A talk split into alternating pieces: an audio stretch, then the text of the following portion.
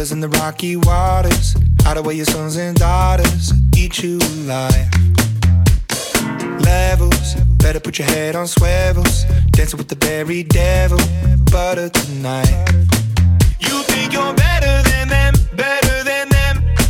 You think they're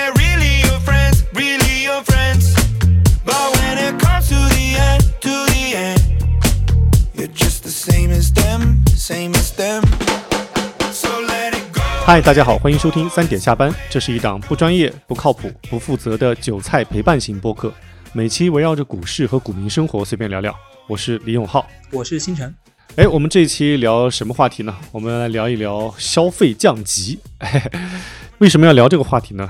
其实有多重原因。第一个原因是我们的一些老听众都知道，我们第一季其实就做了一个系列节目，叫《消费股传奇》，其实就是细数了很多比较有代表性的消费股，他们的发展、他们的运落，然后其实真的还蛮有故事的。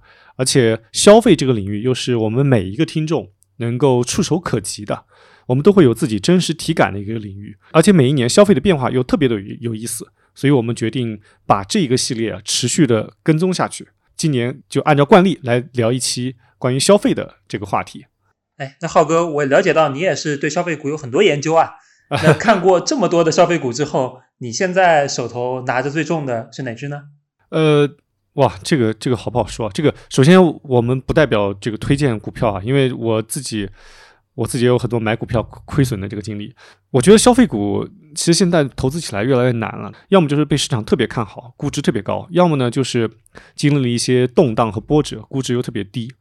我其实现在手里呃呃没有特别明显的消费股，但是我比较，但是我持仓比较重的一个是跟消费相关的一个股票，呃。斗胆告诉大家，但坚决不推荐大家买啊，因为我自己都亏了很多。叫叫太古地产，太古地产，知名地产公司啊。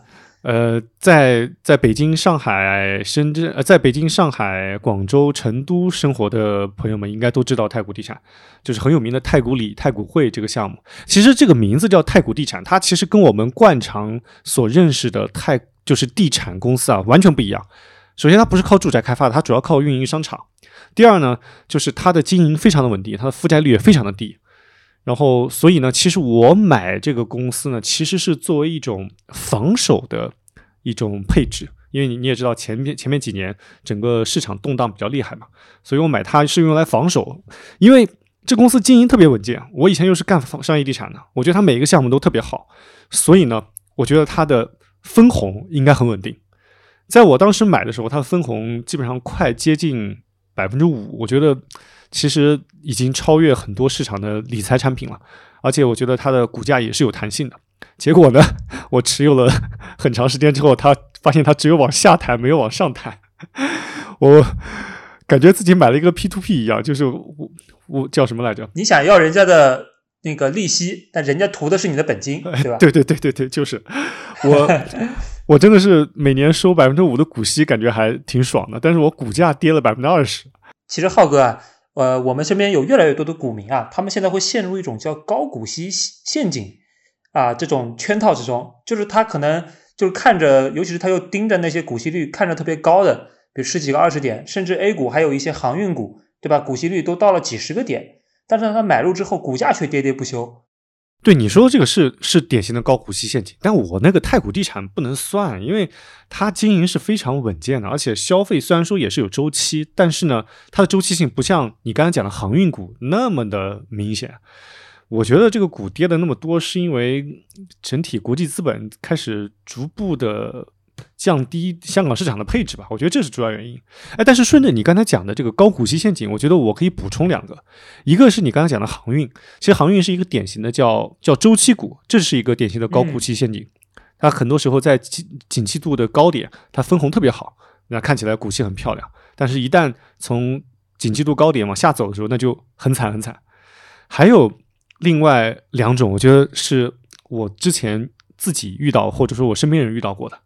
一类是那种一定要警惕那种财务记账手段跟我们惯常认知有差别的一些公司，就比如说我们很熟悉的地产股，就是那个房地产开发类这这类股票，嗯。这一类你去看一看，像什么现在暴雷的什么恒大这些，它的股息率现在静态股息率其实都很漂亮了，是因为他们这个结算的业绩和当年销售的业绩其实中间是有一个时间差的，他们结算的其实是两年前卖的房子。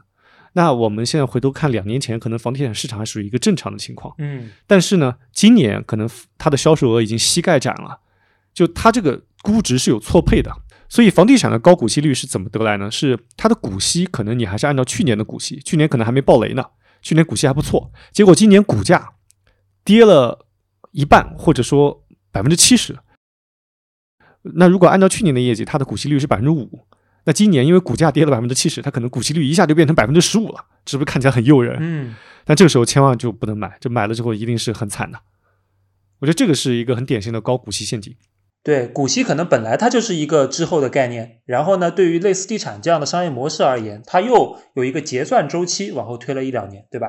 是是是是，所以这个一定要小心。还有一类就是在港股市场经常遇到的，叫叫诈尸股，哦，就是你可能这就可能这个公司它一天成交额都没多少，可能一两分钱这样波动，嗯波动可能几个月，突然有一天，可能突然一个爆炸性的消息，就是说这个大股东要大额分红啊，或者怎样怎样，然后可能股价当天就被拉了百分之五十甚至更高，这种也一定要小心。嗯这种情况下，这种大额分红，尤其是突如其来的、无迹可寻的大额分红，它很有可能是一种大股东将公司资产转移到自己手上的一种手段。那如果他把公司的钱转移走了之后，那更无心公司的经营了。所以这个大家也要小心。这这两类，再加上你刚才讲的这个周期股、这个高股息，我觉得这三类算是典型的高股息陷阱。像我买的太古地产，我觉得还不算吧？怎么能算呢？是，感觉不想 哎呀，从那个不想这样负面清单排除法来看，好像确实不是属于你说的那三种啊。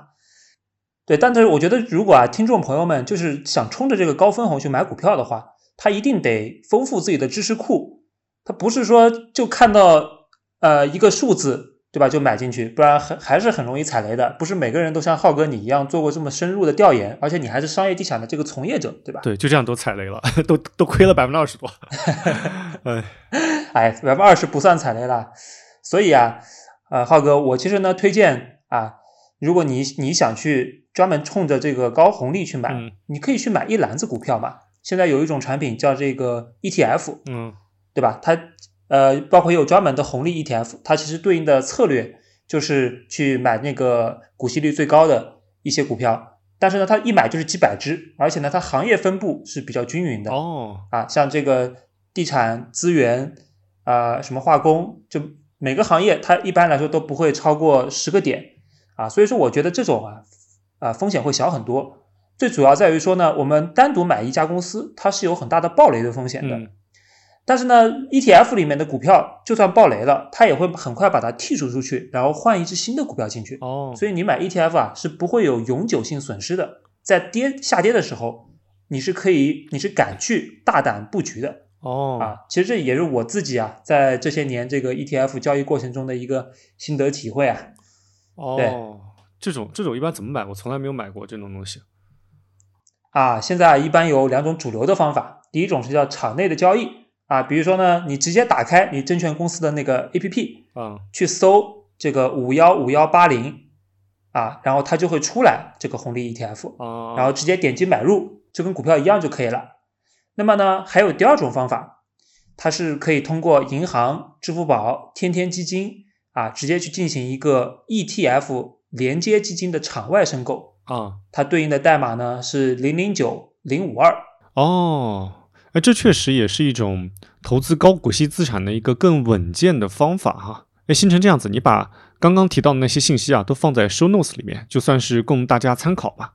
这样，我们继续拉回到我们消费降级的话题。一方面是因为我们这是我们我们三点下班这档播客的一个每一年的惯常性的一个节目。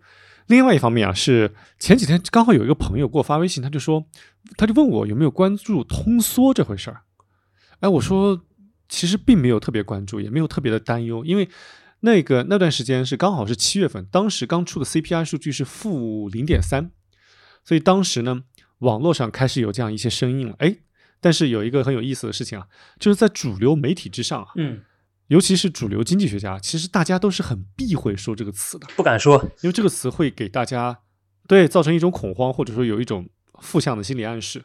其实通缩，嗯、其实可能听众朋友们有些人知道，有些人不知道。我们可以简单讲一下通缩和通胀是是什么怎么一回事儿。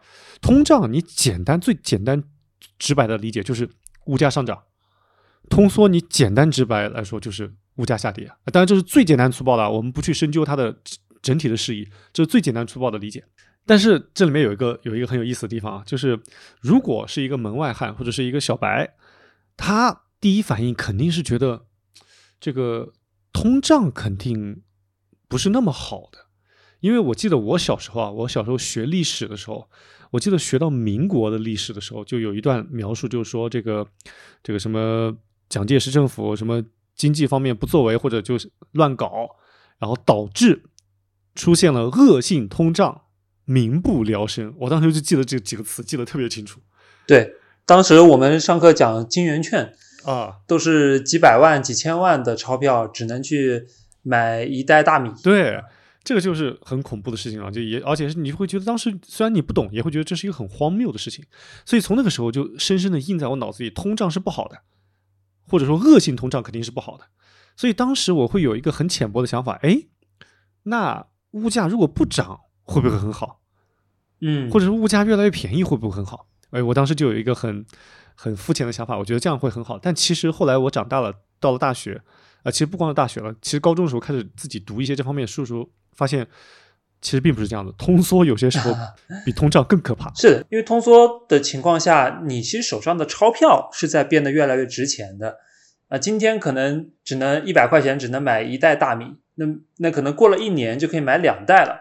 那大家会变得越来越谨慎消费啊对啊！而且不仅是在消费，那企业家也会不想去投资啊。对，那我拿着钱，哎，那它就变得越值钱了。是的，我去投资买了一堆设备，买了一堆商品库存进来，哎，我如果没有迅速去增值的话，那我拿着一年它就贬值了。对那也就是说，从消费、投资两端它都会被抑制嘛，那整个社会不就变成了一个负向循环吗？都变成懒汉了。对，这就是最可怕的。就我用一个更简单的链条来给听众们复述一下，就是比如说物价下跌，那你手里的钱越来越值钱，那会导致哎，我们普通老百姓就不想消费，因为晚一点消费我就能多买一点东西。对，哎，晚一点消费，那我们不买东西就会导致货物堆积。嗯，那货物堆积之后，那生产这些货物的那些生产商是不是就不想生产了？哦，对，那不想生产了，他也第一呢，他就不用再去多去买投资了。嗯，他肯定不用扩大厂房。第二呢，他也不用多买很多货物了，造成这个整个流通链条对流通链条它就没有那么的蓬勃。第三呢，他肯定不会招人了嘛，是他不招人了。那那这样子，他能节约成本，而且因为他本来不生产那么多，所以他整个这些需求都会降低。哎，这个时候我们想一想，跟我们关系最大的就是，如果企业家不招人，或者企业家开始裁员，那裁到谁身上呢？那从广泛意义上来说，那企业家裁的就是我们普通老百姓。那我们普通老百姓被裁了之后，手上是不是又没钱了？更不舍得花钱了。那这就形成一个非常可怕的 恶性循环。所以通缩其实是比通胀更可怕的概念。嗯我后来学了那个呃，后来上大学学了更多的经济学相关知识之后，呃，得到一个结论就是温和通胀是一个最好的状态，就是各个政府都希望看到的一个状态。可能一年 CPI 保持在百分之二、百分之三这个样子，可能是一个比较舒服的状态。对，其实浩哥，我感受到通缩这个概念在最近啊是频频被提出来的，而且它经常跟另外一个概念一起提，叫做消费降级，哎，而且很有意思啊。就前几年大家还在都说消费升级，呃，还甚至还有消费升级的板块，那现在就完全不一样了。那么就我自己体感而言呢，可能前几年我很喜欢喝喜茶嘛，嗯那，喜喜茶当时都是三十多块钱一杯，那么现在都已经降到十几块了。对，那浩哥你怎么看？只能感慨这个世界变化太快啊！在消费升级的那个时候，我印象特别的深，因为当时有网络上有一种声音，就是说叫所有的消费品都值得重新做一遍。这句话包含了很多意思啊，首先是当时的供应链的一些一些这个成熟，嗯以及品牌理念和整体的这个产品设计的一些更成熟的方法，导致我们确实可以把以前一些比较老旧的产品给它替代一下。还有一个很重要的点就是当时。尤其是很多新消费人或者说互联网人，他们说要所有东西都可以值得用互联网思维把它重新做一遍。哎，元气森林就是一个代表嘛，原来是做游戏的唐宾森啊，去做这个气泡水，啊，做的前些年很火，对，这今几年我听说他嗯们过得不太好，对，也哎遇到一些瓶颈，对。但是那几年盛嚣尘上的就是这个言论，就是说我们要消费升级，也叠加着我们整体当时整体大环境的蓬勃发展嘛，或者说大家的预期也是非常的高昂的，就觉得以后会越来越好，而且房尤其当时房价也越来越高。嗯，然后当时大家可能花钱也就跟大手大脚，那买一杯三十多块钱的喜茶，啊，其实真的挺贵的、哦。你想一想，在喜茶之前，我们对于茶饮这个品类，心里的预期也就最多也就是十几块钱，就里面多加了很多珍珠、什么什么芋圆这些之后，也就是十几块钱。台湾系的那种奶茶，啊，对他直接给他干到了三十多块钱以上，呃，是真正的消费升级。但是这两年又降下来了。一个大 A 对吧？跟那个中概股一样的，一个一个大 A，对，呃，这里面倒是也有很多嗯客观的因素导致的，比如说我们之前有一期提到的，就是我们在裁员降薪大盘点那一期，嗯。其，实提到了很多因素就，就跟今天的社会现象是息息相关的。收入预期下下下来了，啊，收入的现实和预期都下来了，所以就不太敢去消费了，嗯，是的，那现实来说，就是确实来说，呃，失业降薪，呃，这两年这方面的声音确实多了一些，这是实际到手的。预期来说，就是在媒体和周围人的这种各种坏消息的渲染之下，嗯那大家肯定也会不自觉的捂紧钱包了，就，不像以前那么的乐观了。我觉得除了这个之外，还有一个很重要的因素，就是我觉得除了本身我们收入的预期和实际下来的之外，其实这个可以算作是需求端，因为消费端就是需求端嘛。还有一个很重要的原因，导致现在消费降级的出现，就是供给端它其实价格也下来了。其实我们现在中国的供应链如此的完善啊，当然是某些领域哈，就大多数领域我们的供应链已经非常非常完善。这就会导致，其实我们有些时候真的不需要花很多的钱就能买到那种质优价廉的产品。没错，而且我发现流通环节也变少了。以前可能呢，啊对线下有三四层，什么省代啊、市代啊、县代渗透到这个小镇上。现在呢，很多人都网购啊，然后网购呢也在不断的呃，网购也在不断的把这个层级给缩短。有一个概念叫对 D to C 嘛，就是直接对从呃工厂到消费者中间可能就只有一两个层级了，那加价空间就小了嘛。是的，是的，是的。哎，你这个提的很好，就是流通环节我们节约了很多成本。像小时候我们都知道这个什么呃什么一级代理商、二级代理商、三级代理商，或者什么城省省代、城市代理，就是县级区域代理，它一层一层加价呀。嗯，所以这个东西我们无形中就是为了为这些流通流通环节支付了很多成本，就都转嫁在我们消费者身上了。那现在就都没有了，现在就直接就是我们把价格打下来，就是各种 直播电商的话语，直接就从品牌商从从厂商那边直接就到了我们这个口袋里。所以这个确实也确实让我们在某些领域真的不用花那么多钱了。信息也更透明了，哎，对吧？现在大家都货比三家，对对对，我线下去购物的时候，我都要拿出那个 app 搜一搜，哎，看看线上便宜还是线下便宜。哦是那是是那那还有什么信息不对称嘛？啊，可能就只有很少数的领域有信息不对称，对吧？嗯比如说一些偏药品的领域啊，这种，但是大众消费品，我相信已经是没有这个钱可以赚了。哎，除了这个客观的因素啊，我觉得还有一个很重要的心理方面的改变。以我自己穿优衣库为例，我印象特别深的是，我有一次买了一件粉红色的 T 恤，呃，就是夏天嘛，想让自己穿的显年轻一点。芭比粉，呃，倒倒也不至于啊，那个衣服可能就六十九块钱或者八十九块钱，然后呢，穿的也挺舒服的。啊，然后我同时还有另外一件，是什么品牌呢？叫叫 Acne Studio。哎，你可能就不知道啊。不知道，啊，你不知道，这是一个小众的设计师品牌，其实挺贵的。当时我在成都的太古里买的，哎，我是跟我一个朋友一起买。那个朋友呢，他是非常潮的一个人，嗯我是陪他逛街的，陪他逛着逛着呢，逛到那个店里面，然后他就在试衣服，他说，哎，说指着一件衣服，他说这个你穿的肯定好，然后我就试上了，试上之后他说，哇，说说浩哥你一定要买这件衣服。我说为什么？他说你穿上去之后整个人气质都不一样了。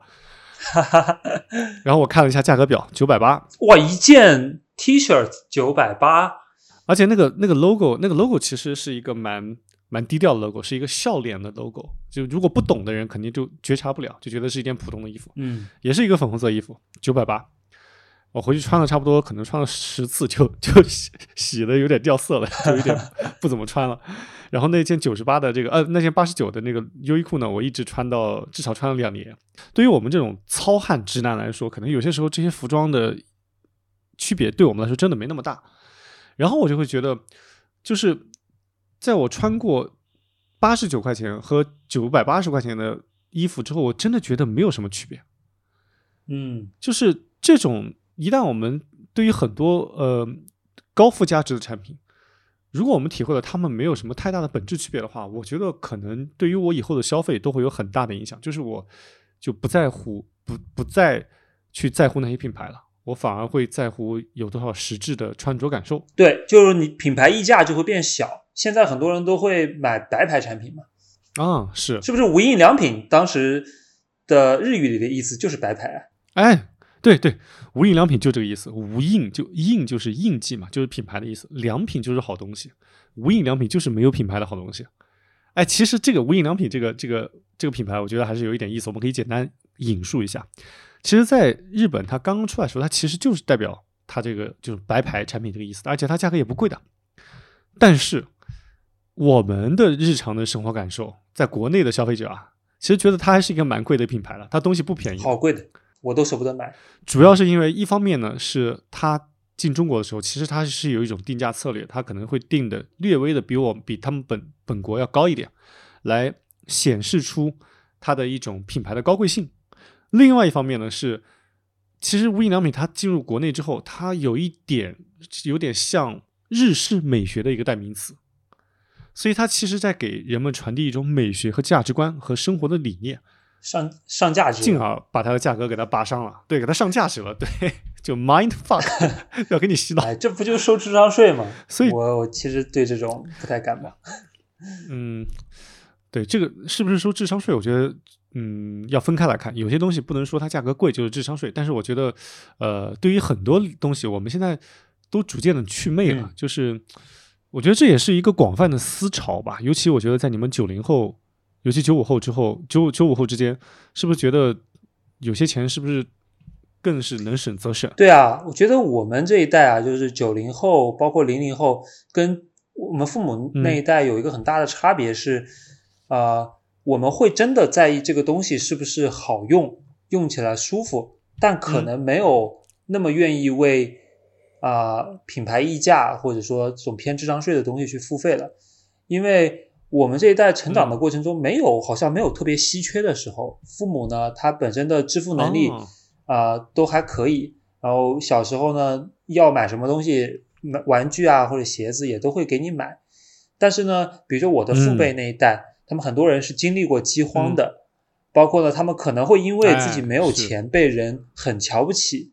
那么呢，当他一如果有了钱之后，他就会暴发户心态嘛，就是我只买贵的不买好的。那对我觉得这是可能两代人的一个呃消费上的一个差别。其实，其实我们这代人会更加可能返璞归真一点，去追求这个本质啊。资本主义的这个消费陷阱，对越来越不奏效了吧？暴打资本主义的消费陷阱。现在我经常在 B 站刷到这些视频，就感觉是大家对资本主义洗脑的一种一种反扑。就现在越来越看重功能属性，可能更加。大于精神属性，尤其在这个精神属性是别人强驾驭我的时候，那我们更要去识别或者说去反扑回去。就凭什么你说这种非要买什么东西才是一种什么中产阶级的生活方式，或者说才是什么什么高尚的生活方式？那都是品牌给了媒体广告费，通过媒体来教育我们的。比如说，为什么在健身房里非要穿 Lululemon？为什么我就不能穿个安踏和李宁？哎，我现在就是穿着安踏、安踏和李宁去健身房的。那我再提个问题啊，那为什么你订婚的时候或者结婚的时候一定要送大钻戒呢？哎，你这个问题还问对人了，我从来没有送过，真的真的，我跟我老婆是旅行结婚的，就没有没有婚礼，也没有钻戒，没有结婚照，什么都没有。哇，你们你们好时髦啊！主要是因为穷，真的，不不不开玩笑，真的因为穷，就就是因为那个时候我我没有钱嘛，就是真真的是这样，这这真的不开玩笑。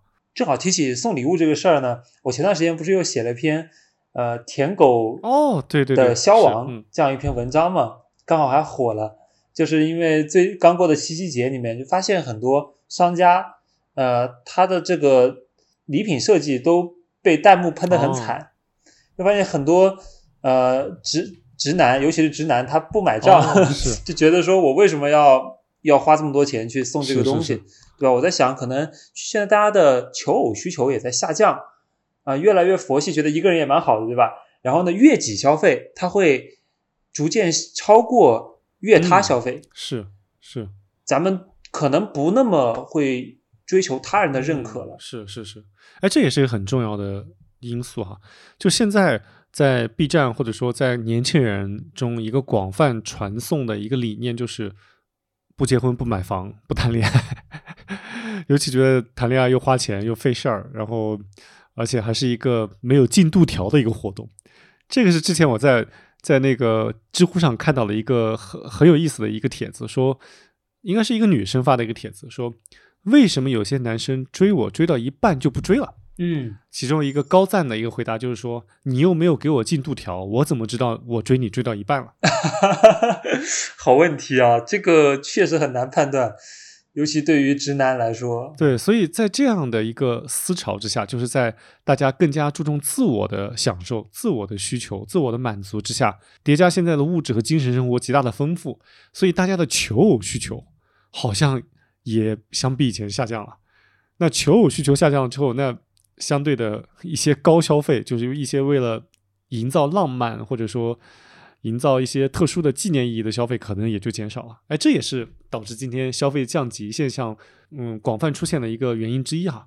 哎，这点其实跟日本年轻人的状态就有点像，我们好像是走人家当时的路。你看年日本的年轻人，他也是就感觉过得很佛系，躺平，哦，平成废宅，对吧？浩哥，你你你好像研究过这个日本的经济衰退，要不讲一讲？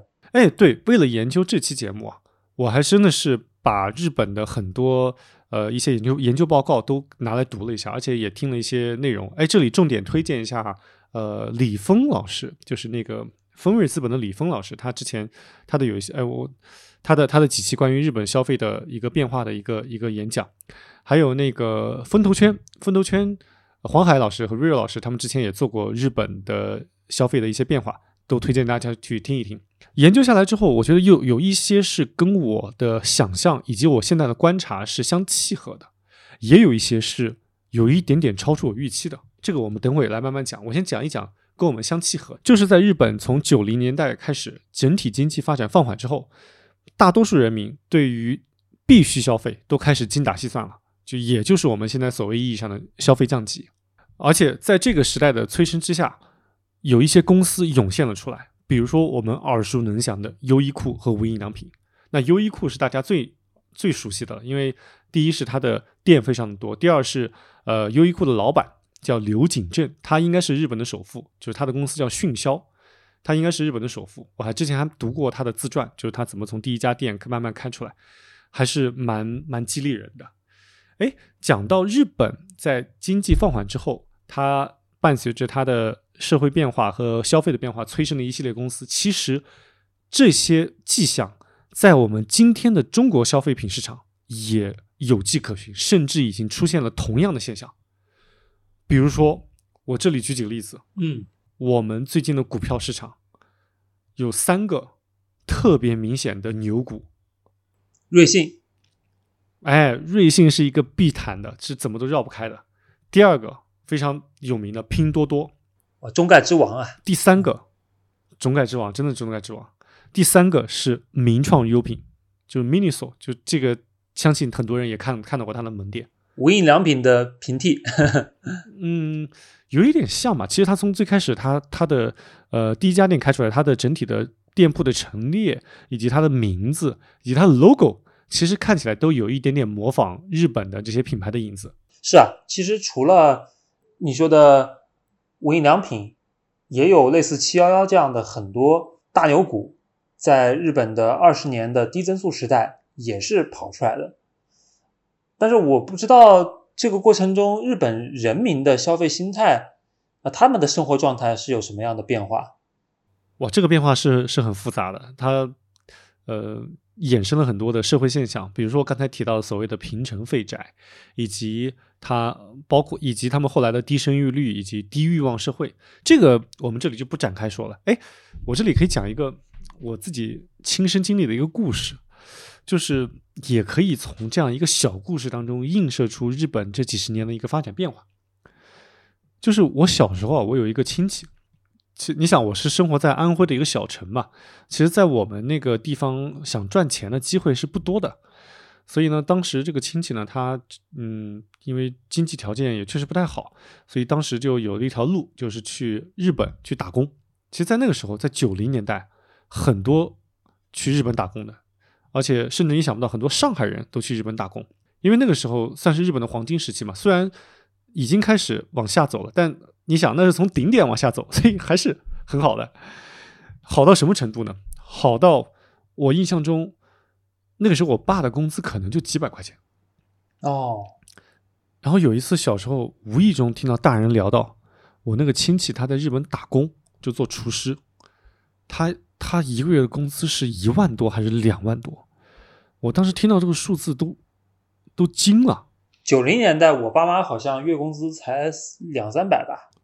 对，就是当你身边的人都是这种几百块这种水平的时候，突然你有一人跟你讲一万多或者两万多的月工资是什么概念，你就感觉无法想象，无法想象。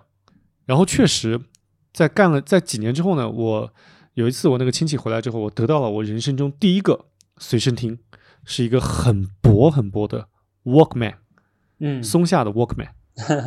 那个时候我当时带到了班级里，哇塞，我当时感觉就是。班级里最靓的仔，因为当时已经有有收音机或者复读机出现了，那那个都像一个大砖头一样，其实很难很难用的。只有我拿着一个又轻又薄而且质感很好的 Walkman，我当时真是走到哪我都带着它。但是那个东西很贵，好像一千多块钱。那个是他回国的时候送我的，然后我当时就觉得，哇塞，真是出国打工真是一条致富的道路。那你那你那你怎么不去日本打工呢？当时没有燃起一颗出国之心吗？我那时候还小嘛，那时候还在读书啊，我那时候才小学还是初中，对，小学嘛。但是我当时就印象中就觉得日本是一个非常非常发达的地方。直到我第一次去日本，那是在二零一五年，我印象特别深。二零一五年，我当时呃，因为我当时是一个人去的，我当时一个人去，然后我看那个日本的住宿，其实其实还挺贵的，因为它它是还是一个高消费国家嘛。一个人去，我要稍我除了住青年旅社会便宜一点，那我要住的稍微好一点的话，可能都要好几百块钱一晚上。我就住在我这个亲戚家里，其实他的嗯都不能称之为家，是他因为在打工嘛，他的老板提供的一个住宿一个住处，我就睡在他那个榻榻米上，其实也就睡地上嘛。然后他基本上就白天出去工作，晚上就刷刷手机，然后喝点酒，吃点夜宵。我就我就呢白天出去转一转，然后晚上回来就陪他聊聊天、喝喝酒。嗯，然后聊天过程中他就问我，说你现在一个月工资多少钱？我就脱口而出，我说两万多。他就愣了一下，他说两万多。他说那跟我差不多。然后我也愣了一下，我说啊，你这十几年前，我心想啊，但我不敢说。我说心想你十几年前不就是一万多、两万多，怎么现在还是一万多、两万多？你知道这种这种时空之间的巨大的时间仿佛被冻结了。对，因为因为我我当时心里还有一句话，是我我跟你说我是月薪，我还没跟你讲我年终奖。哦，当时那个给我的震撼是什么呢？真的不是说这个两万多这个数字给我的震撼，嗯，而是这样一个时空，仿佛一端是一九九五年，一端是二零一五年，通过这个数字把这两个时间突然间给它拉到一起了，然后。从那一个数字背后，我仿佛就能感受到日本经济这二十年给普通民众带来的影响，以及我仿佛能够体会到为什么刚才讲的有些词出现了，什么平成废宅，什么丧文化，我终于都能明白了。嗯哎，继续扯回我们今天要讲的这个，一下扯远了。但是我觉得听众们听到也应该会有一种时空穿梭的感觉。好，那我们现在把时间拉回到现在，刚才讲的那几个股票，真的真的非常有意思啊。哎，在此我们强调一下，我们不是推荐大家买股票，我们只是站在今天来分析，或者说来观察一下这几个股票背后的公司经历了什么。首先，我们讲讲瑞幸。哎，讲到瑞幸，我就想问一下，这个这个瑞幸和茅台的酱香拿铁你喝了吗？我不仅自己喝了，还给办公室的同事一人都买了一杯。哦，感觉怎么样？因为这个这真是一个现象级的产品嘛。我喝完之后感觉就是有点像酒心巧克力的感觉吧。就其实我倒是不会复购了，就是喝喝个新鲜嘛。因为毕竟茅台平时也喝的很少，啊也想看看这个中国奢侈品之王是如何和中国的平价咖啡之王碰撞出火花的。那浩浩哥，你喝了吗？感觉怎么样？我我没有喝，我没有喝。我跟你说为什么没有喝？一方面呢，我我就不是一个赶新潮的人，就是一个东西刚出来之后，我一般都不会不会是第一批去体验的，这是第一。啊，第二呢，我没有喝的原因是，我现在已经不喝瑞幸了，我开始喝 Manner 或者其他的咖啡了。哎，浩哥，你不是说特别喜欢瑞幸吗？以前还写过一篇雄文，呃，就是谈瑞幸的投资价值。哎呀，这个爱有多深，伤痛就有多深呀。我以前啊，其实不光以前，我现在也依旧十分看好瑞幸的发展。我在以前，就在我当时写那篇文章的时候，我其实是买了不少瑞幸的股票的，而且价格很低，啊只有八块钱啊，嗯，啊。如果拿到今天的话，我至少至少，哎呀，我我我可以赚很大一笔钱。但是，鉴于当时中美两国的关系的动荡，以及当时中概股以及它又是在粉单各种因素的叠加，我在买了之后没赚多少钱，我就把它卖了，赚了一点钱。嗯，那好可惜啊。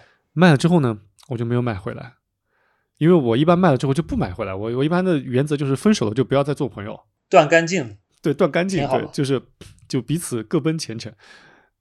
然后我就看着它从我卖那个价格一路往上涨，一路往上涨，一边是它的业绩或者它的门门店数越来越好，一边是它的股价越来越好，一边又看着它不断的突破自我，然后去跟各种品牌联名，以及有各种好消息传来。嗯，所以我现在真的是喝不下瑞幸，因为咖啡的苦远远抵不过我心里的苦。我每喝一杯咖啡，我都想起我这个我少赚的那些钱，真的太痛苦了，太痛苦了。踏空的痛苦远比亏损要大得多啊。哎呀，说起来都是泪啊。所以我没有喝酱香拿铁，我觉得还是要去等它这个补货，因为最近断货了嘛。等它又有货的时候，我还是要去买一杯尝一尝。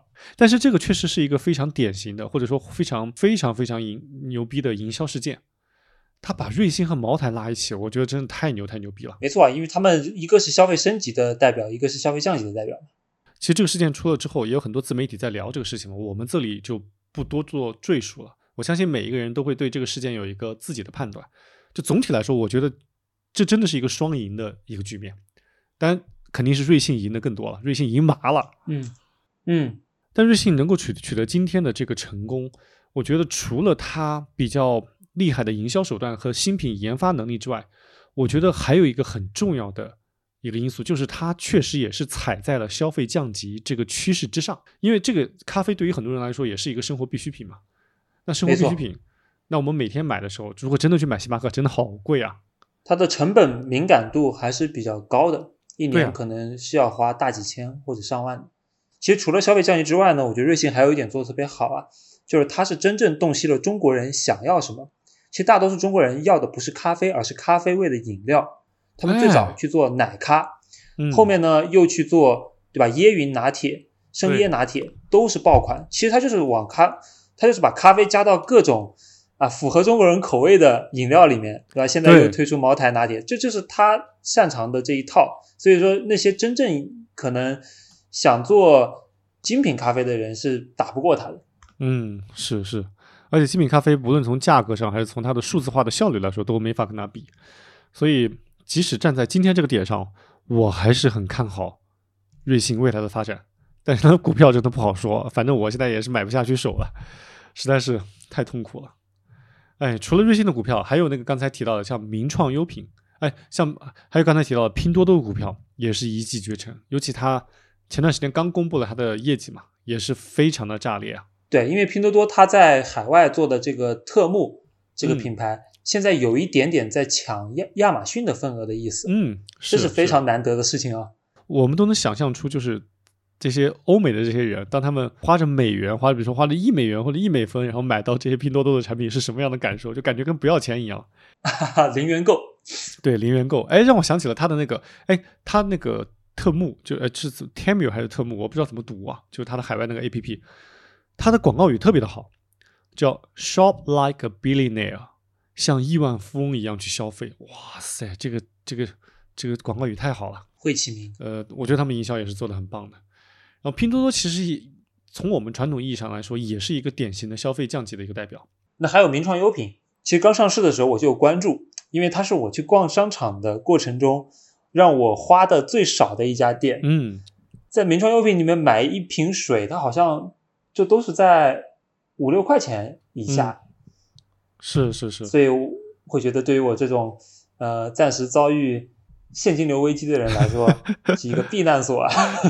是是，哎，你刚才提到的，就是你这个行为，让我想起了，我觉得他一个很厉害的地方，就是其实他有些，他某种程度上也算是建立了用户心智，就是到他那里会很便宜，而且你能买到质优价廉的产品，这个用户心智也是很重要的。那浩哥，你觉得他为什么能做到这一点呢？就是物美价廉。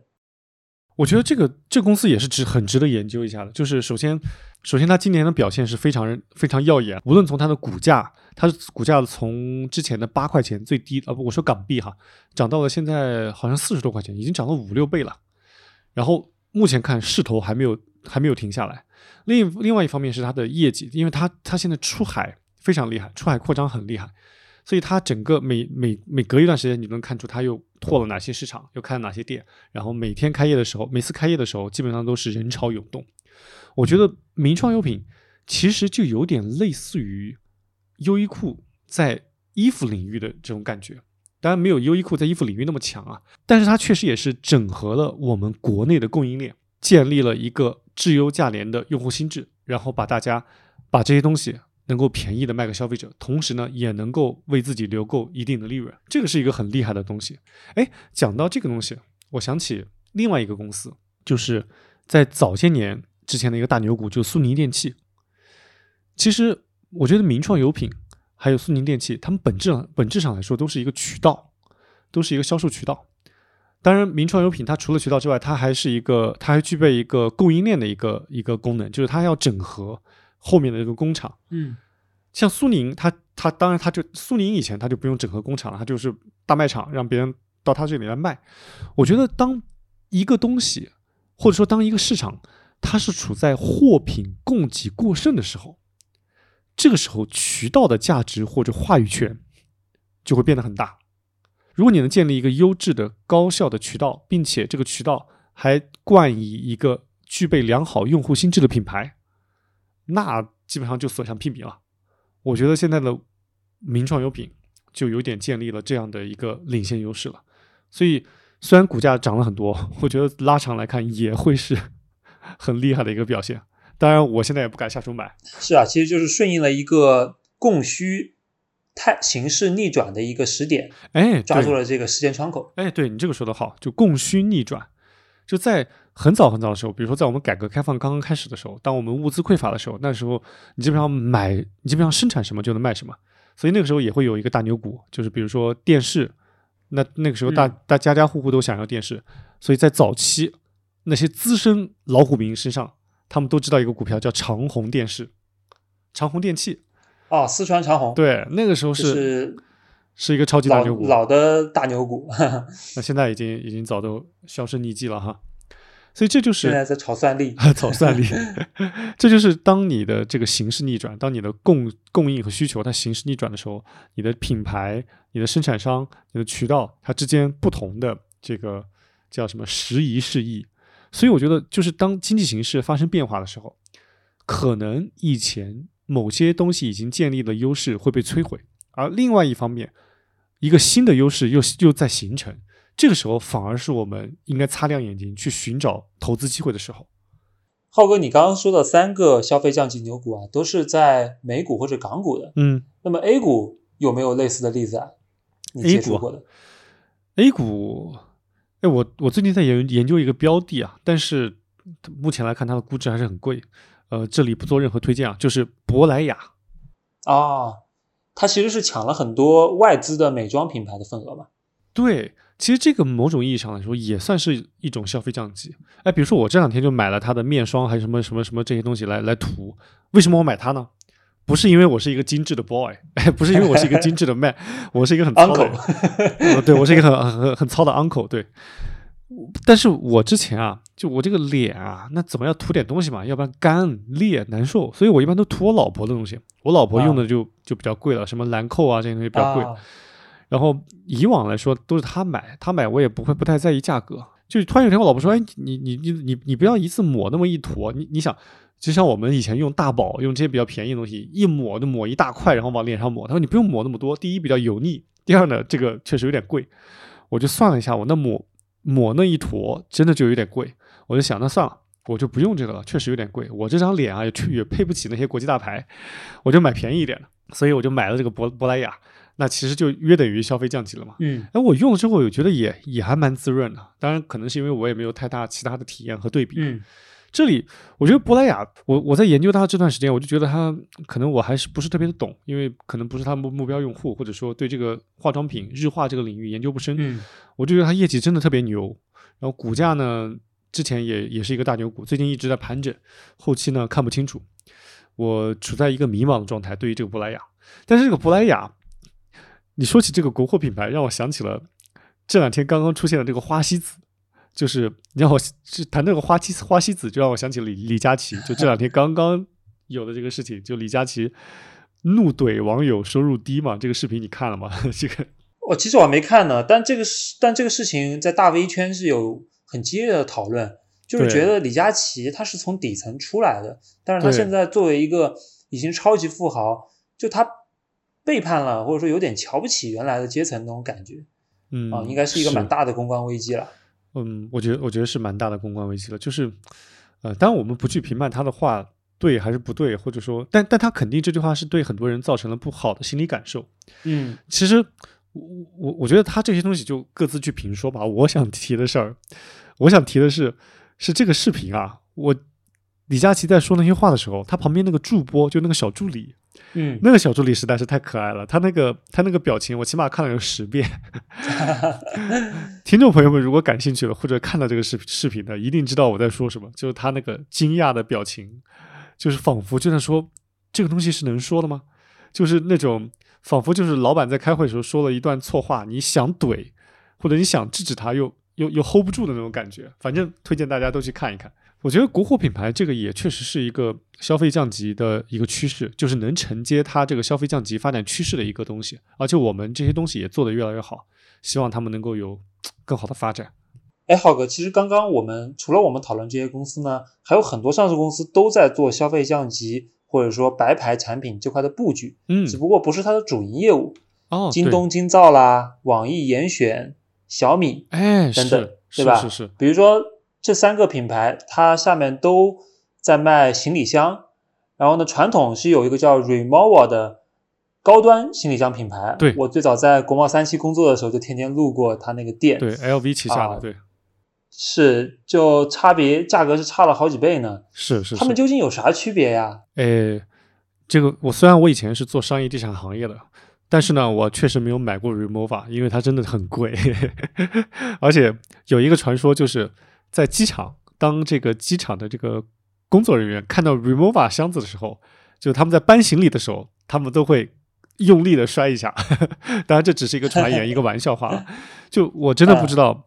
就 Remova 的箱子为什么要卖那么贵？我觉得更多的是品牌价值吧。关于它的质量和做工以及它的实用性来说，呃，哎，我们听众朋友们，如果有这些我们的富哥富姐们买了 Remova 箱子的这些朋友们，能不能给我们留言讲一讲这个箱子到底好在哪里？因为我真的没有买过，而且我也我应该以后也不会买。我买的那个网易严选的一个行李箱，可能也是那种类似的材质，可能只需要六七百块钱。所以这里就请请听众朋友们来给我们赐教一下，给我们讲一下产品。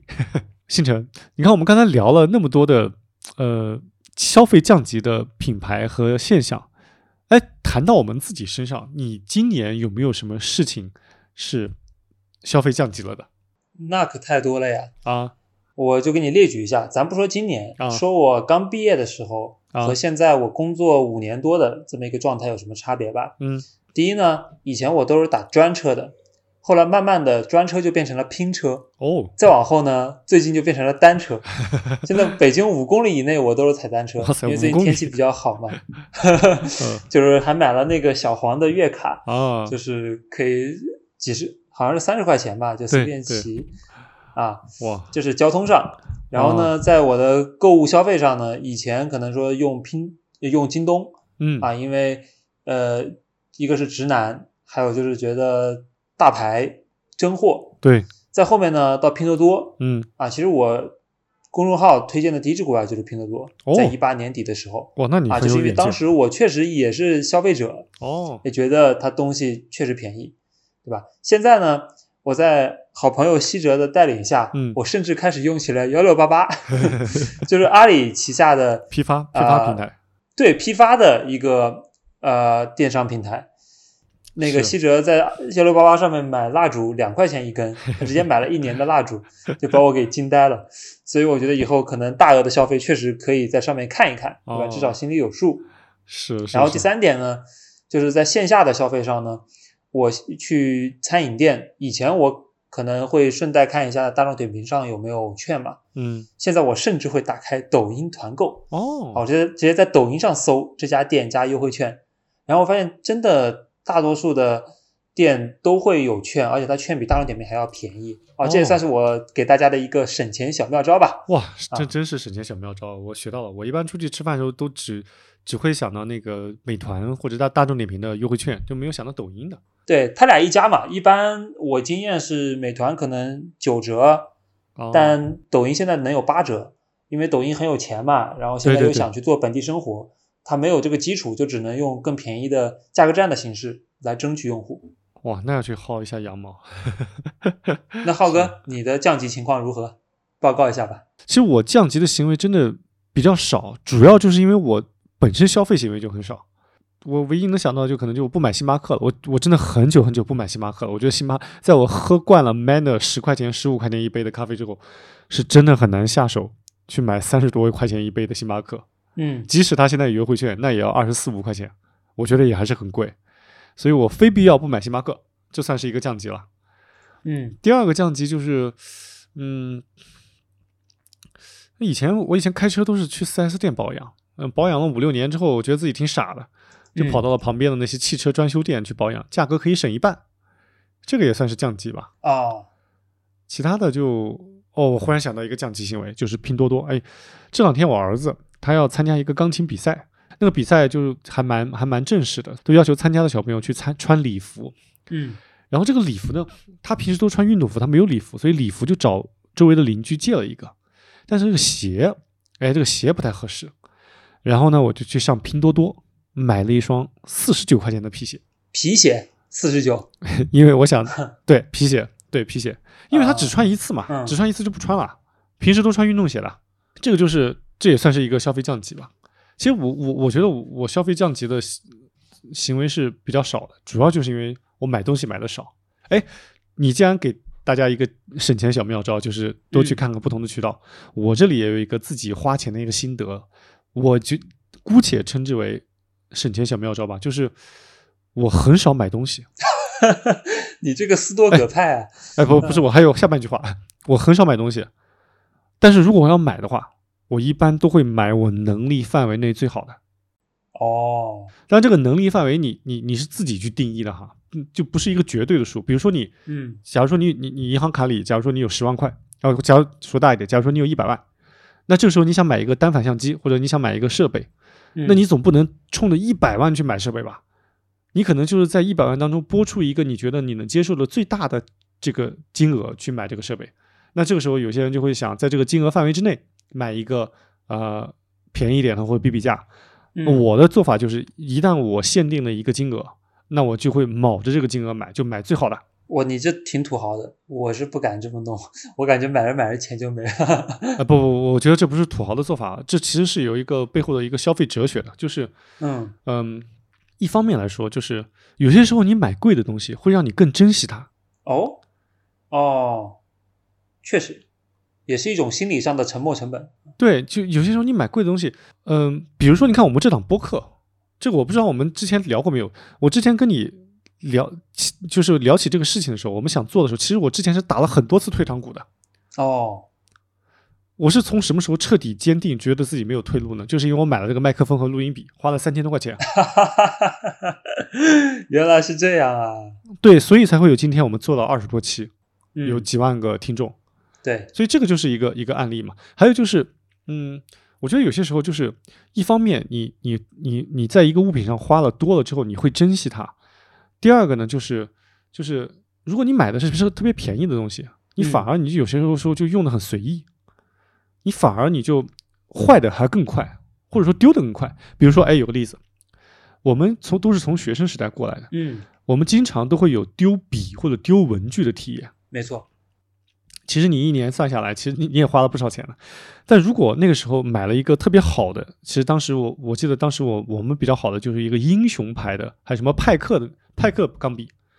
如果你有一个那个钢笔，嗯，你就会很很谨慎，很很宝很宝贵它。对，所以这个就是我我自己花钱的一个哲学，或者说就是省钱小妙招。虽然你看起来单笔花的大，但你拉长来看，我觉得应该还是省钱的。就能力范围内买最贵的，这这是我个人的看法了。嗯，好，这个对我很有呃思考的价值。对，这是我一个我之前倒没有听说过的观点哦，真的吗？哦，啊、我我也在补充一个省省钱小妙招吧，也是刚刚听你的讲的过程中突然想到的，嗯，就是我最近开始当兼职搏击教练了。兼职搏击教练，那你这是应该是赚钱赚钱小妙招啊、目前还没有开始赚钱，啊。主要是省去我之前请搏击教练的费用。你知道搏击教练现在很贵的，他上一节课一个小时啊、需要八百块钱。那么瑜伽老师，我我了解下来是四百块钱，也就是说搏击可能确实这个运动因为比较小众，所以它的供给不是很多。嗯，，对，然后八百块好贵啊。嗯啊，那我之前已经上了快三十节课嘛，所以我突然发现，其实那些最个基本的格斗式、各种拳法、各种腿法，其实我都已经会了。嗯，但更多的呢，我是想把这些东西组合起来，有一个场域让我去锻炼，让我去实战。那么，呃，我为什么不自己当这个教练呢？其实我，所以我上周末就做了一个尝试，我拉了两个我之前的呃室友，然后我带着他们练，指导他们动作。哎，我发现这个寓教于乐，呃，其实，在你在教授别人技巧的过程中，你对他的理解也就更上了一层。哦，对，这是肯定的。对，对，你刚才讲这个东西，其实就是有名的费曼学习法。哦，哦，费曼学习法的概念就是说，你学了东西之后，你尽量能够用一个呃更简单、更平实的语句或者方法教给别人，并且把它教会。这样呢，其实就能更好的帮助你加深对这个事情的理解。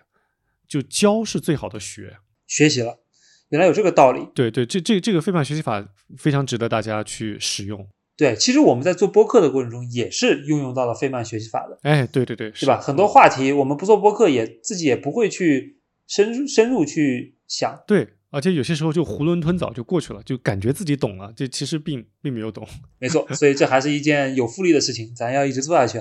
啊、是啊是啊是啊。哎，正好插一句，还有一个费曼学习法的一个很好的使用场景，就是我在日常生活中跟我儿子的对话当中，嗯，就是我必须用非常简单、非常平实的语句给他解释很多生活现象，啊，这很费脑子的。对，是的。所以在带娃的过程中，你也在学习。他确实会问出一些很匪夷所思的问题。哎呀，好，我们扯回这个消费降级。哎，其实我们消费降级其实已经讲的差不多了，就是在供给和需求，在实际和预期，呃，都产生了一些变化，以及在现在这个思潮的加加持之下，那消费降级可能是一个我们很容易预料到的一个趋势，以及现在是也是我们很容易理解的一个趋势。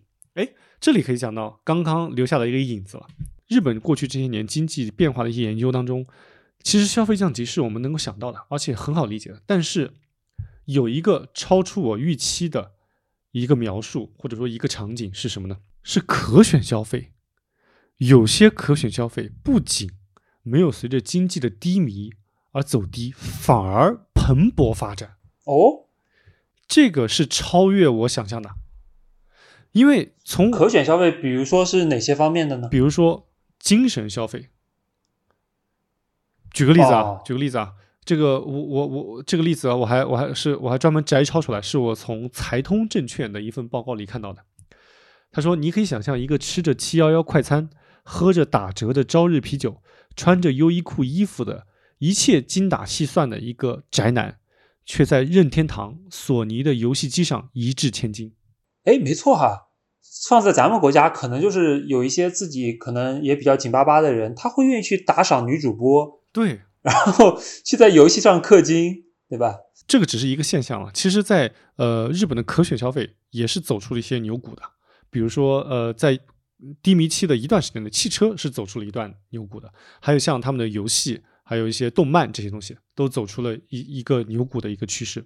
嗯哎，这里面就给我一个很大的启发，就我之前我自己认为，随着经济的低迷，或者说人们消费欲望的降低，人们第一要砍掉的就是可选消费，就是所谓的可有可无或者可花可可不花的钱，最先把它砍掉。然后呢，要保证自己的必要消费，这种经常性消费处在一个比较稳固的一个状态。这是我从一个理性人的思的角度来思考的。但事实证明，真的不是这样子。一方面就是刚才我说的，从美从日本的这个发展趋势来看，不是这样子；另外一方面，是我我也是我们之前节目里提到的，就是一个典型的精神性消费——泡泡玛特。哦，对，我之前我们之前第一季不还讲过我痴汉调研的故事吗？我当时就觉得这个东西看不懂，我觉得可能过一过一段时间热度就不行了。嗯结果前段时间他发半年报，他的业绩还在增长，有差不多销售额有差不多百分之二十的增长，利润肯定是大幅增长，因为利润是因为之前他他这个关店啊或者各种各种原因，就是他的上一个同期他有一些呃财务方面的处理，所以利润是大幅增长是是正常的，但他他的收入也增长了百分之二十多，而且这个收入增长并不完全是因为拓店来带来的，说明它的同店也有增长了，这个就真的很大超我预期。确实，因为大家在买这个盲盒的时候啊，它根本不是成本定价的，它跟这个产品有一些精神上的连接，觉得好像是我的一个伙伴，家庭的一员。对，这个就是就不能用我们面对必需消费品时候那种经济逻辑或者理性逻辑来看了，这个就是用精神逻辑，用用这个就这个叫什么呃心情愉悦来来定价，这个就很难定价了。哎，其实我想起一个词用来形容这种嗯消费特别好，其实就是可能在经济低迷期，我们更想有些时候拥有一些能够触手可达的小确幸。嗯，比如说，你抽到一个心爱的盲盒，这种愉悦是是可以怎么说呢？暗夜里的一道光，刚被老板骂过，结果抽过了，抽到了一个 抽到一个美好的盲盒。需要心灵疗愈啊。沿着这个精神消费是在上升这条主线，我们来看的话，嗯其实就可以解释另外一个现象，就是最近的演唱会特别的火。哎，对我身边好多朋友都是都跑到外地啊，他愿意付出机票加酒店再加演唱会的这个代价，而且你很多时候还抢不到票，就是为了那晚上那那三四个小时。这其实就还有各种 live house，还有各种什么音乐会、音乐节。哎，我又想到两个例子啊，嗯，一个是彩票，今年其实销量是大幅增加。哦，对哎对，它对它其实是年轻人去买梦想的一种方式嘛，对，哎，就是我至少在我买或者我揭开那个底牌之前，我都是有希望的，是的，是的？你知道吧？人生最开心的事情就是我们还有希望。对，但但最不开心的就是希望落空，但还好，这个 彩票比较便宜，落空了还可以再买。哎，对我可以一直一直买希望。彩票也确实就是一个典型的我们生活中的小确幸，就是给自己造一个梦，虽然这个梦很可很可能很快就破。哎呀，讲起这个彩票，我想起我小时候那我上初中的时候，那种体育彩票、福利彩票就很多。当时有一句顺口溜嗯，叫“你两块钱买不了吃亏，买不了上当，但是可以买一个梦想很很直达本质啊，这个描述”。。对啊，哎，我跟你说，还有一种造梦的方式是什么呢？什么？叫做玄学哦，啊，或者说心灵疗愈。哎，其实现在我发现这种社社群和 KOL 越来越多了啊，他们可能是刚开始是给你算塔罗啊，或者呃什么或者中国的这一套的呃紫微斗数啊，嗯，然后呢算着算着他就开始卖课，哦，对，然后说大家一起来一场心灵之旅吧 或者用五行的方法来解决你生活中的一些难题，对吧？是是，也也很火。我身边很多好像就是在我这个年纪，就是快三十的时候，他会花很多精力去修行这方面、哦，啊。当然，我见过有好的，也有坏的，对对对，就是不能一概而论啊。是是是，但总体而言，我觉得这是一个趋势啊。大家愿意更多的去探索，在精自己的精神方面去做探索，而不是说满足自己的物欲。对对对，哎，你这样一说，其实我们常见的像一些奢侈品消费，其实也是一种精神消费。哎，没错，买一种感觉。对，买一种感觉，买一种，呃，怎么说呢？那是一种很奇妙的感觉，很复杂的感觉。但但你也不得不承认，这种感觉是合理的。你踩上那个高跟鞋的那一刻，踹上那个包，就觉得老娘配得上世界上最好的东西，对，是的，我也不会怯场，对吧？它会有一种 buff 的加成。我觉得奢侈品也是一个很值得去探讨的东西。就是在早些年，在我刚刚工作的时候，我是没有办法理解奢侈品的。我觉得为什么它要卖那么贵？但现在虽然我也很少买奢侈品，但我开始慢慢理解这个逻辑了。哎，你怎么看奢侈品这个东西？你觉得为什么它的价格都一直在涨？而且，哎，每有些强势品牌每年都在提价哟，香奈儿、LV、爱马仕的包每年都在提价，稳稳的提价。我觉得呢，它的本质其实还是买一个大家都想买一个逻辑，每个人都希望自己是很独特的那个人，而且呢，很独特的。而且呢，我可能在啊、阶级地位上是处于比较高的一方，那这样的话，我会比较有心理优势，对吧？它其实奢侈品它就是一个贵族所有的东西嘛，啊，它其实是哦买的这样一种阶级感，所以呢，国哦，这个我要提出反对。哎，我们我们都是无产阶级，我我们没有 没有阶级之分，在我们这片土地没有阶级之分。所以所以你知道吧？就是在中国其实很难出一个国产奢侈品牌，哦当然这个我也是听了风投圈上一期的播客哦里面的这一句，我印象很深哈。哦，对对对，说对吧？在中国，其实我们是不鼓励贵族这种文化的哎是啊。但是呢，你看在欧洲，它以前就有王室，而且一直传承下来。所以说，你看法国的奢侈品是最好的，哦是。对吧？跟它的几百年、几千年的文化传承都是有关系的。哎，正好我想问一下，因为现在买奢侈品的这个消费群体越来越年轻化了，哎我想问一下，就是像你们这个九五后，甚至你身边肯定也有很多零零后的朋友，像这个群体，他们买奢侈品的大概的一个想法或者说意图是怎样的呢？当然，只是你个别身边的朋友的想法，咱们肯定是不能概嗯代表所有的人。好，那我举几个身边的例子吧。其实大家也都不，并不一定是为了买一个阶级尊贵，为了一个阶级尊贵去买奢侈品的。比如我有一个呃女性朋友叫女王，然后呢，她就挺喜欢买包的，嗯，但他买包呢是为了理财，因为他还他作为一个本身券商分析师他，还很系统的去研究过，哎，我买什么样的包它是能够啊、稳定增值的。然后他说，他买包的赚的比股票的收益率还要好啊，就这几年。啊，虽然说呢，呃，可能确实包它的流动性啊会有一些问题啊，呃，但是呢，我觉得这也未尝不是很很多人看来的一种理财方式吧。嗯，是对，至少他看得见摸得着嘛。对对，然后呢，第二个身边的案例呢，是我有一个好兄弟，嗯我们从大一开始就认识，一起跑步，一起找工作。他呢，前段时间是花了十几万的价格，嗯，买了一块二手的金色的劳力士哦，啊。他其实这个里面很有讲究啊。就劳力士这个品牌，它在香港非常的呃风靡，嗯然后呢，金色劳力士尤其，因为它有一个谐音梗，叫做捞金，金哦哦金哦劳哦捞金。哈哈，其实对做金融的来说，对吧？这样一个名字特别的，啊、就是特别的吉祥。嗯然后呢，他带上这块金色劳力士出去见各个老板的时候呢，也可以某种程度上去掩盖他比较年轻的这样一个劣势。哦，对方可能就会更愿意平起平坐去跟他去交流啊，这是他的一个给自己壮胆。对壮胆的工具。我觉得这还是有实际意义的。哦，是。然后呢，包括呢，我自己其实也有一块好表，哟，就是那个欧米伽的呃表，是我刚毕业的时候就搞到的。哦，然后我现在觉得呢，我也不会把它卖了。嗯，为什么呢？它在最关键的时候有可能是救急的。哎，怎么讲？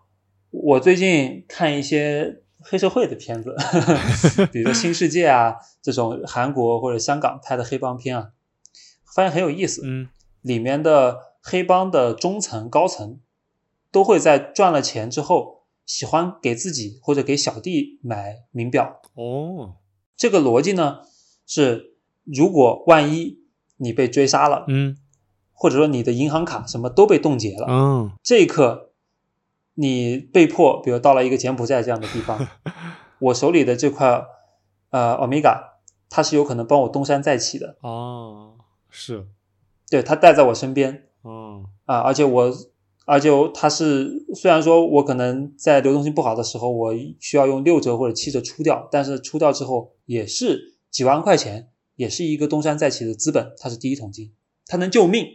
哎，你这样一说，我抬手看了一下我手上的 Apple Watch，觉得它不那么顺眼了。呃，哇，那这样想起来，你还挺会花钱的呀！你刚刚毕业的时候就买了一个那么贵的表。哎，我们刚才讲了一些省钱小妙招，有没有一些花钱小小呃都不能叫花钱小妙招，就是有你有没有一些就是明知道它很贵，或者说明知道它你多付出一些溢价，但是得不到同等的价值提升的这样的一些消费行为？有啊，比如说，只要是和喜欢的人在一起干任何事情，我都愿意花钱哎呦我天哪！啊。这个喜欢的人不只是女性啊，这个男性也包括在内嘛，就是哦对哦就是我是一个可能对自己没那么好，但是我愿意，就如果你是我的自己人，然后或者我认可的人，哦，在我们之间的活动里面，我是愿意去花钱的。哦，就是我是一个体验派嘛，我想买体验，买啊关系。对哎，这个我是认同的，我也是这样子。对，还有呢？有没有什么其他的？啊、然后第二个呢，就是我其实以前对车很不感冒，但最近我也想，如果赚了一大笔钱，我是想去买买一辆迈巴赫。啊迈巴赫，迈巴赫对跟你不太不太搭呀。是吧？比较中年人，是因为我小时候看看一部青春小说叫《龙族》，然后哦里面迈巴赫就是里面主角的啊这个坐骑，哦对，，其实就是源于一些少年时代的种下的种子吧。一些中二的啊。梦想。我跟你，说，对我跟你说，豪车这个东西啊，其实还是有用的。当时还是我太年轻了。我呢，现在在我公司有一个最好的兄弟嘛，然后他最近就准备买保时捷嘛，嗯啊，然后我就问他说为什么？因为我知道他是一个平时各方面都不怎么花钱的人，平时吃饭嗯我们出去都是吃商业小吃，就一哦个人二十多块钱那种，对吧？他衣服也穿的很简单，他为什么突然要有一笔大的开支呢？他就说啊，在我们老家东北那儿，哦，东北那我这种去在北京打工的，啊，对？吧？我回家如如果能开一辆保时捷这样的豪车，马上人家对你的那个眼光就变了，他们也不会哦对你很多方面吹毛求疵了。哦啊，就是我感觉就咱们中国这个环境里面，大家还是蛮喜欢去价值你的，啊，就会对对对就是你确实有时候你得有一些无声的证明，对吧？你直接、嗯有时候你直接站出来说，哎，我年薪多少多少万，对吧？你不准再说我了，我混的比你们都好，哎，这个也挺 也挺傻的哈就就挺 low 的，对吧？或者说就是挺挺顶撞的，就那个都是街坊或者说都是一家人嘛。但是是如果你开辆好车，它是一种无声的证明。啊，你知道吧？就是你其实少去了很多口舌功夫，我觉得嗯这一点它是很重要的，对吧？它很很简单的、很快的去表达了你的一个财富水平和和你的一个社会地位啊。这对对对不仅在家里，然后在谈生意的时候，我觉得也是有用的。然后第二点呢，我会觉得一辆豪车它是一个不仅自己可以享用的东西，它是可以跟大家分享的。比如说我们嗯出去玩的时候，对吧？大家嗯都可以在这个空间里面享受到它舒服的一个配置，啊，然后它是一个场域，在比如说在在自己的保时捷里面，哎，大家聊天，可能就是这个场域里面我们就能聊的比较深入，因为它是一个封闭空间嘛。嗯，对，所以对我来说，其实它是有这两项很重要的加持的。哇，你说的第二个场景让我想起了以前在《非诚勿扰》《非诚勿扰》的一个女嘉宾说过一句非常有名的话，叫“宁愿在宝马车上哭，也不愿在自行车上笑哎呀，”，这就是你说的场域是吧？哎呀，以前我看这个，我肯定是共情这个男生嘛，但现在其实嗯我确实也是会共情女生，因为啊你想嘛，就确实在自行车上可能呃很畅快，但是如果一年到头都得坐自行车上，下了雨也得打伞，对吧？风吹日晒的，啊、对，还是有必要的。对，有时候让自己舒服一点。其实，其实每个人都对物美好的生活是有渴望和向往的。当然，物质生活肯定是包含在美好生活里面的，所以，嗯，所以都都没有那么绝对了，对吧？没错。嗯，那浩哥你呢？你会为哪些比较贵的事情去付费？我我觉得跟你一样，就是我会为体验付费，当然体验有不同的不同的方面了。我一个很明显的为体验付费就是，呃，住酒店。如果我跟我的家人去一个很美丽的地方旅游的话，我我愿意在酒店方面花多一点的钱，嗯因为确实酒店它享有更好的景色和更好的设施。呃，但是我一个人出去的话就就比较节约了，一个人嗯出去可能就亚朵啊、全季啊这些就就就 OK 了。然后还有一个很重要的体验就是看演唱会，呃，我也挺喜欢看演唱会的。我最近才买了、呃那个张信哲在重庆的演唱会的票。哇，我本来是想买那个最贵的那一档，因为最贵它离张信哲最近嘛，是一一千四百八十八吧，嗯，但我没抢到，我只能抢到一千两百八十八，好像这个价格档。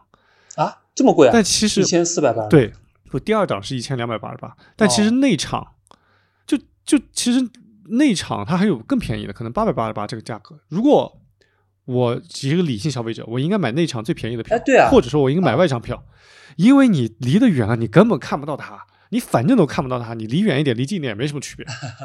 对，但我就想想这个尽可能离近一点，这可能这个氛围感更好一点嘛。但这个钱肯定是花的，对你刚刚说的那个消费哲学，对吧？就是在你的这个能力范围里面，你会去买最好的。呃，主要也源自于我看的演唱会比较少，都是看一些中老年演唱会，什么张信哲啊、张学友啊、陈奕迅啊，还有哦，还有一些年轻人演唱会。我前段时间去香港看了那个 Higher Brother 那个叫什么马思唯的演唱会，因为我从小喜欢说唱嘛。哦、我也蛮喜欢说唱，最近。哦，这个都扯远了。不过我们这一期本来就是一个闲聊，就聊一聊消费升级和消费降级，嗯聊一聊今年消费变化的一个趋势。这个我觉得也算是就每年的一个惯常节目了，明年肯定还会聊。哎，既然我们从去年聊到今年，就聊到消费，而且很明显的就是肉眼可见的消费一直在变化，嗯，不管是整个社会的风气，还是我们个人。哎，你来谈一谈你今年这个消费这个行为，或者说你你内心的这个消费观是一个怎样的一个存在？我们可以甚至可以每年都来谈一谈这个感受。然后，如果以后这个这档节目可以做十年的话，我们可以把它串起来，就像一个时间日历一样。其实也可以看出我们的变化以及整个社会思潮的一个变化。因为我们个人个体也是思潮整个社会的一部分嘛。好呀，我觉得挺好的。我的消费观念是这样，现在我会崇尚断舍离的方式，就是尽量少买东西。呃，我一般会给自己几天的冷静期，哦，就是如果过了几天之后，我还是很想买，我才会买，所以就拒绝哦掉了很多。啊，因为可能是我妈对我有这方面要求，她觉得我买了好多东西放在家里不用，她就会 啰嗦，我就不想哦听她啰嗦，这是一点啊。然后第二点就是我更愿意为人与人之间的关系花钱，嗯，而不是而不是单纯的啊为为欲望消费吧。为欲望消费哦。你呢？我觉得有些点跟你是类似的，有些点是跟你是相反的。嗯，比如说相反的，你刚才说你就会经常买很多东西，然后不用。我很少买东西，但是我买的东西，我就会刚才说买能力范围内最好的嘛。嗯第二就是我会我会很用力的用它，我让它物尽所值，并且嗯，我觉得这有一点玄学了。就我尝试能够让自己跟这个物件产生更深的连接。哇哦，怎么说呢？就是它就仿佛不再是一个器物，它仿佛是我身体的一个一个延伸。嗯比如说车，那车很明显是你身体的一个延伸了。你握着方向盘的时候，你仿佛就在控制自己的手和脚。嗯然后，比如说我，我最近买了一个相机，其实这相机对我来说也也也蛮贵的。虽然我是一个相机的小白，嗯。但是我现在会经常拿它去记录我孩子的一些变化，尤其我有我第二第二个孩子，我会特别想把他小时候的一些表情啊给他记录下来，因为有孩子的人都知道，就你跟孩子的每一天在一起的每一天都是快乐且辛苦的，但是呢，如果把时间拉长，嗯。你孩子五岁的时候，你根本或者说你很难想起孩子一岁时候的样子了。你虽然觉得他在你的脑海里还是一个那么可爱，那么那那么可爱的一个小宝宝，但是你真的想不起他是什么样子了，没或者说，很难想起。所以我就想能够给他记录下来。然后当我每次拿出来拍他的时候，我就觉得他仿佛不再是一个数码设备，他仿佛是我大脑脑细胞的延伸。哦，是我神经元的延伸。我觉得这个东西，仿佛在那一刻我就跟这个相机产生了共鸣。我从这个相机里、这个屏幕里看到我儿子的笑脸，我就觉得他好像就不仅仅是一个影像的记录了，不仅仅是一段数字和代码，它真的是一片美好的生活体验。所以回过来说，就是我会真的会买很少的东西，但是我会尝试把它用到最最极致。这是第一，跟你不同的。我基本上家我家里东西很少的，是真正的断舍离。你是想做到断舍离，我是真的断舍离。第二个消费的体验就是，我不知道你刚才讲的，可能也有这个意思吧，就是嗯这个是其实跟蛮蛮跟我们上一代人有很大的区别的，因为你刚才讲，其实上上一代人他们可能生活物资比较匮乏，所以他们经常会有一个理念，嗯就是自己省吃俭用，自己节约一点很正常。但是你会准备一些好东西来用来招待客人，或者说在外面用。，对对，公开场合上，哎，对，用来不管是为了面子也好，还是为了办事也好，或者说就是习惯性的委屈自己，嗯，没错，然后习惯性的去去那个去在别人面前呈现一个更好的一个景象。我我就不是很赞同这种理念。我举个例子，因为我现在在成都嘛，其实我不是成都人，我是安徽人，父母现在在安徽的一个嗯一个就我的老家生活。那暑假他会来这边，然后跟孩子来团聚一下，然后就是来来换换个环境生活嘛。那我爸就喜欢喝酒，这个时候我就会把我买的茅台酒拿出来跟我爸一起喝。哦，哎，用我爸的理念就是，哎，这种好酒很贵的，啊，茅台一瓶很贵的，是啊你，肯定是办事的时候或者朋友来的时候招待呢，你拿到外面喝，自己要喝便宜一点。我说不，我说外面办事的时候咱们也要喝，但是在家里也要喝。当然，我肯定不是跟你天天喝茅台，天天喝茅台那哪喝得起啊？因为我主要是因为我爸喝酒太多了，天天喝茅台真的遭不住。但是我说，那我们这样子，你来的时候咱们喝一瓶，你走的时候咱们喝一瓶。嗯然后我就会觉得，如果是一个好东西，那我更倾向于自己和自己身边的人，所谓的自己人，我们一起来享用，而不是单单的是为了去拿到外面去挣面子也好，或者去去去去营造这样一种一种场景也好，我觉得自己也要更开心一点。就所谓的悦己吧，就我会越来越多的把自我的消费以及自己家庭，就是越来越看重自己这个小圈子的感受，而更加的忽略外在的，尤其是跟我所谓的弱关系的一些感受。真的是的，我觉得世界上值得你去 care 的人并没有那么多，你这才是真正负责任的做法。哦，可能是因为我是一个父亲吧 可能是因为可能是因为我是一个中年的人，这个思维思维变化有思维又有了一些变化，但这个只是我们俩在分享自己的一些消费体验了。哎，我觉得这一期其实是一个蛮开放式的、蛮公开的一个话题讨论。我觉得听众朋友们也可以在我们的后台留言讲一讲你自己的一些消费体验，对于消费的一些变化、观察和想法。如果我们这个消费观察这个节目能真的能够做个十年、做个十期的话，嗯我觉得不光是我们俩回顾起来会很有历史感、很有时代感，我相信你回看到你以前留言写下的那些文字的时候，你可能也会感受到，仿佛那个时光机器就把你从二零三三年又重新拉回到了十年前的今天。